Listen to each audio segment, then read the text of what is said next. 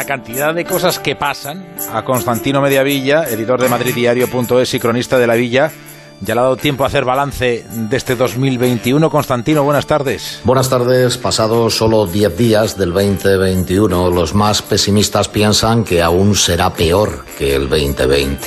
Hay motivos, David, los hay pero son pasajeros. El tsunami de nieve está pasando, ya estamos en nivel 1 de inclemencia meteorológica que además nos deja, eso sí, el escenario 1 de contaminación en Madrid.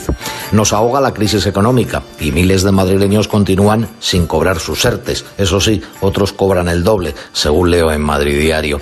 Se recomienda no circular ni aparcar en el centro, pero los aparcamientos de zona SER son gratuitos, aunque no se puede estacionar por la avalancha de nieve. Será pasajero también y volveremos a aparcar y a pagar.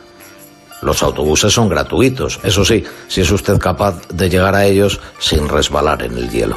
En fin, no es fácil gestionar una catástrofe de estas características, ciertamente, pero los insentidos nos duelen y confunden como ciudadanos. ¿Seremos zona catastrófica? Esperando la normalidad seguimos, los madrileños, a fecha de hoy.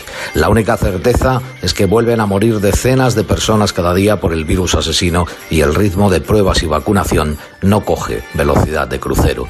Ojalá este mal del virus también sea pasajero, David, y desaparezca como lo hará la nieve con la esperada lluvia y la contaminación.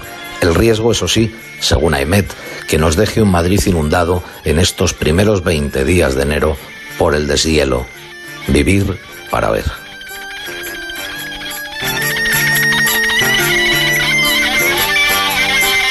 La Brújula de Madrid. David del Cura.